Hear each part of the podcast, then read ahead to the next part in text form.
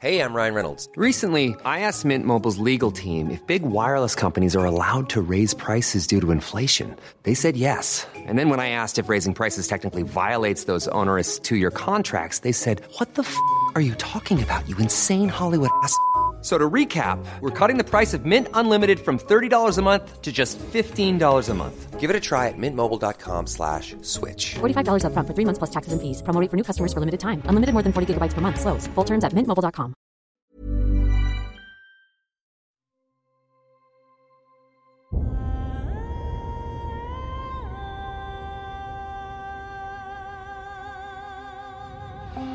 Einschlafen mit Tolkien ist dein Einschlaf-Podcast aus der epischen Welt von Der Herr der Ringe.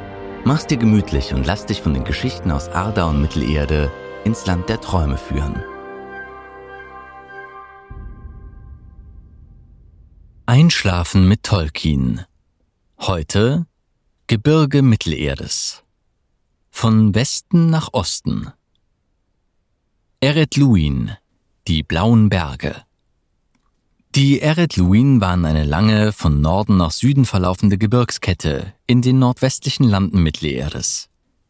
In der altvorderen Zeit bildeten sie eine durchgehende Linie und trennten Eriador von Beleriand.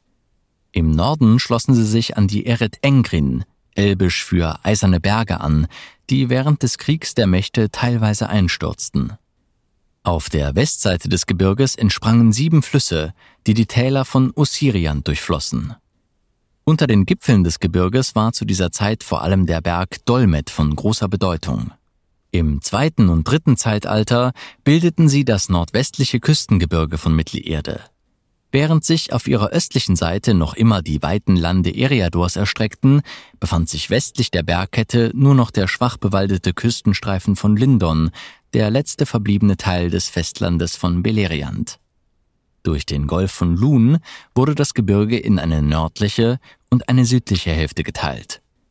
Vor der Zerstörung Beleriands befanden sich die großen Zwergenstädte Belegost und Nogrod in den Eretluin. Beide waren durch eine vielbenutzte Straße miteinander verbunden.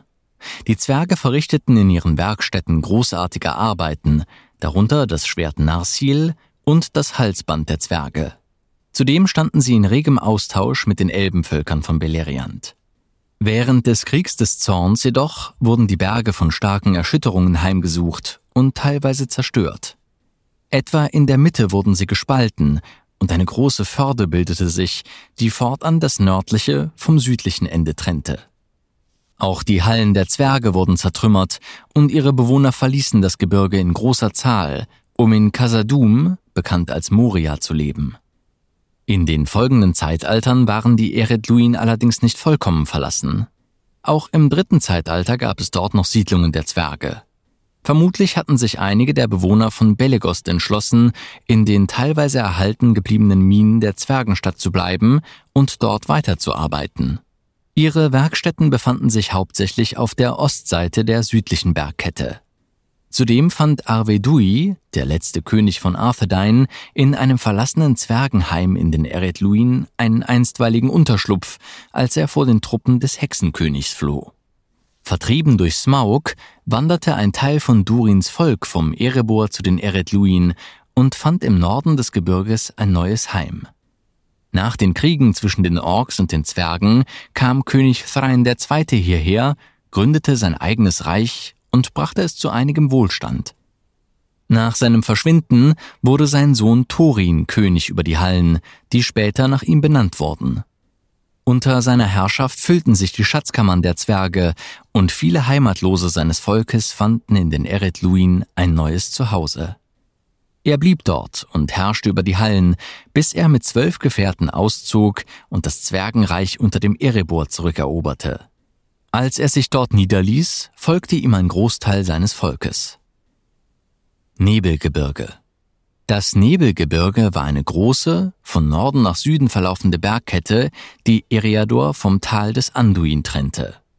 Von Forodwaith im Norden bis zur Pforte von Rohan im Süden erstreckte es sich mit einer Länge von etwa 1500 Kilometer fast über den gesamten Nordwesten von Mittelerde. Unter den Gipfeln des Nebelgebirges, die nach Süden höher wurden, waren die Berge Casadums, Karadras, Kelebdil und Fanuidul sowie der auf Fangorn blickende Methedras am höchsten. Von den wenigen Pässen waren vor allem der Hohe Pass und der Rothornpass von Bedeutung. Die Vorgebirge der Nebelberge waren hauptsächlich dunkelbraun gefärbt, obwohl es dort auch vermehrt Vorkommnisse von rotem Gestein gab. Diese waren vor allem in der Umgebung von Moria und Bruchtal zu finden. So durchquerte die Gemeinschaft des Ringes auf ihrer Reise zum Schicksalsberg eine öde Gegend aus rotem Gestein, als sie sich Moria näherte. Auch bei den Trollhöhen waren rote Felswände vorzufinden. Im Hauptgebirge hingegen wies nur der Gipfel des Karadras rot gefärbtes Gestein auf, weshalb er auch Rothorn genannt wurde. Der Rest der Berge war grau. Zudem gab es in den Bergen Morias einen großen Bestand an Mineralien und Erzen.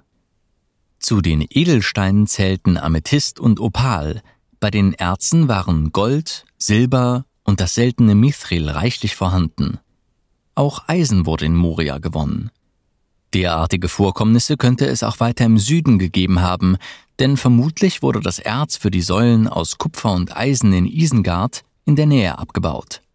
Ursprünglich war das Nebelgebirge von dem Wala Melkor im frühen ersten Zeitalter aufgetürmt worden, um den Jäger Orome bei seinen Jagdritten zu behindern.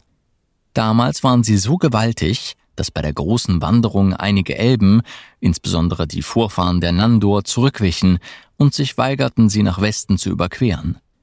Während des Kriegs des Zorns am Ende des Zeitalters wurden die Berge durch die Erschütterungen teilweise abgetragen, sodass sie einen Teil ihrer Höhe einbüßten. Schon zu Beginn des ersten Zeitalters gründete der Zwergenkönig Durin unter dem Nebelgebirge die Höhlenstadt Kasadum. Durch den Abbau des seltenen Metalls Mithril gelangte die Stadt zu großem Reichtum und stieg zur größten und bedeutendsten aller Zwergensiedlungen auf. Nach der Zerstörung von Beleriand wurde ihre Bevölkerung durch Flüchtlinge aus den Eredluin vermehrt. So wuchs Kasadum, und die Zwerge gelangten bei ihren Grabungen immer tiefer in das Gebirge hinein.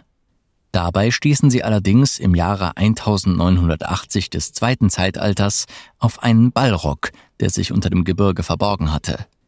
Er vertrieb die Zwerge aus ihren Höhlen, die daraufhin von Orks bevölkert wurden. Die Zwerge wollten ihr altes Reich jedoch nicht aufgeben und versuchten in den Kriegen zwischen 2793 und 2799 die Stadt zurückzuerobern. Dabei wurden die meisten Orks vertrieben.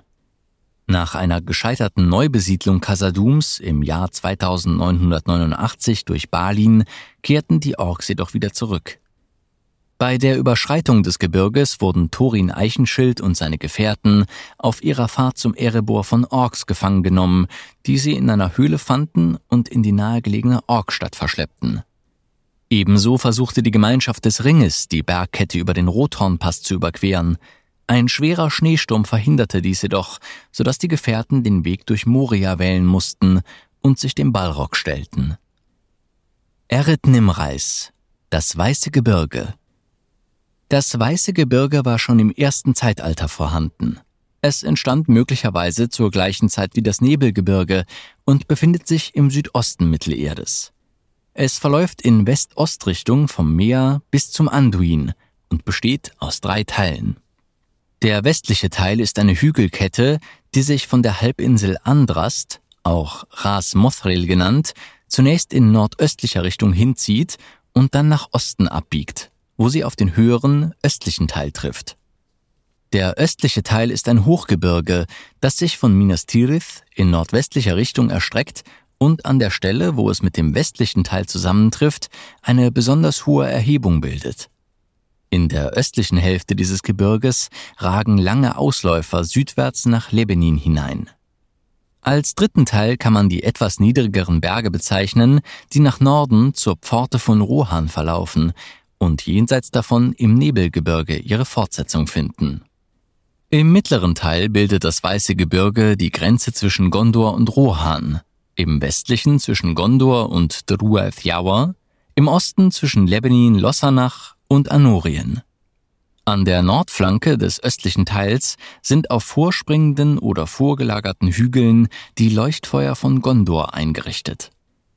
Halifirien auf Höhe des Firienwalds, Kallenhat, Min Rimon, Erelas, Nardol, Eilenach auf Höhe des Druadanballs und Amondin. Das Weiße Gebirge lässt sich in zwei Gesteinsarten einteilen. Zum einen Kalkstein, der teilweise schon Marmor geworden ist, und eingedrungenes Eruptivgestein. Die Berge um Helmsklamm waren aus Kalkgestein, was auch die glitzernden Höhlen erklären würde, deren Schein sich durch eruptive Einschlüsse begründen würde. Wegen der dunklen Färbung des Dwimorbergs kann man leicht auf Eruptivgestein schließen, da dieses oft dunkel ist. Weil Minas Tirith zum Großteil aus weißen Steinen besteht, könnte man annehmen, dass es dort große Marmorvorkommen gibt.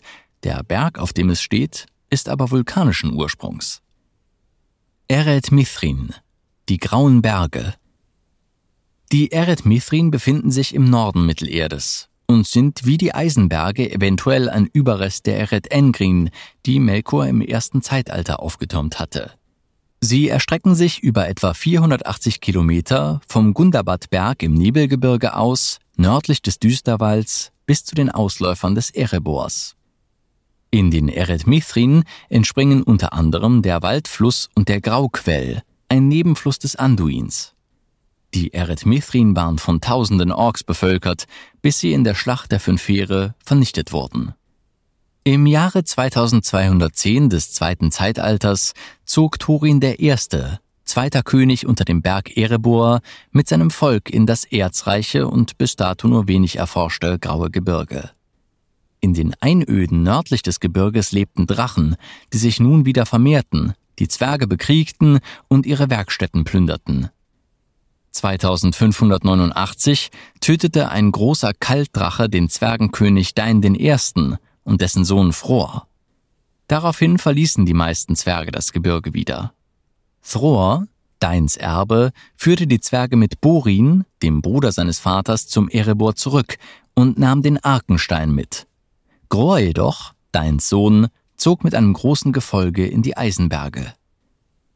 Emin Nufuin, die Berge des Düsterwalds. Diese kleine, etwa 160 Kilometer lange Bergkette befindet sich im Nordosten des Düsterwalds in Wilderland. Die Berge waren mit hohen, dunkelgrünen Tannen bewachsen. Die von Westen nach Osten verlaufenden Berge bilden das Quellgebiet des verzauberten Flusses und eines weiteren, nicht namentlich benannten Nebenflusses des Kelduin. Parallel zur Bergkette verläuft in etwa 50 Kilometern Entfernung die alte Waldstraße, im Elbischen Meni Naugrim. Efelduath, das Schattengebirge. Der Efelduath bildet die Westgrenze von Mordor. Im Norden schließt er sich, nach Osten abbiegend, an das Aschengebirge an.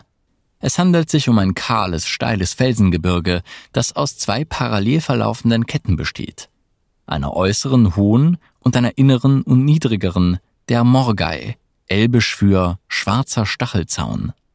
Das Schattengebirge ist allerdings nicht völlig vegetationslos, denn dank der Meereswinde aus Richtung Süden ist es an der Ostseite leicht mit Disteln und Dornengestrüpp bewachsen. Das Gebirge besitzt zwei besonders wichtige Pässe. Kirith Gorgor im Norden am Morannon, dem Schwarzen Tor, und Kirith Ungol, oberhalb von Minas Morgul, dem Turm der schwarzen Magie. Ered Lithwi, das Aschengebirge. Das Aschengebirge ist die Grenze Mordors im Norden und erstreckt sich über fast 600 Kilometer vom Morannon nach Osten. Auf einem südlichen Ausläufer des Gebirges stand Baradur, Saurons Festung. Das Aschengebirge war sehr stark von Orks bevölkert, die die Grundlage für Saurons Armeen bildeten.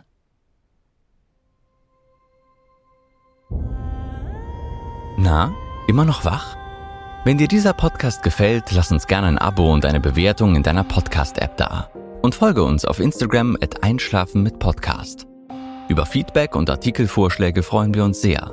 Der Text ist unter CC-Lizenz auf arapedia.org und fandom.com verfügbar. Produziert und aufbereitet wird dieser Podcast von Schönlein Media. Gelesen von mir, Patrick Zoom.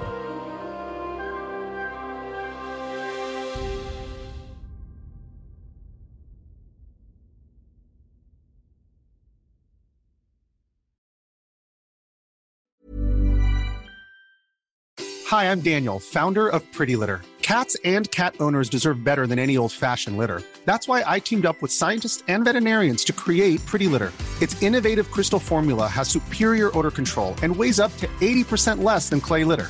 Pretty Litter even monitors health by changing colors to help detect early signs of potential illness. It's the world's smartest kitty litter. Go to prettylitter.com and use code ACAST for 20% off your first order and a free cat toy. Terms and conditions apply. See site for details.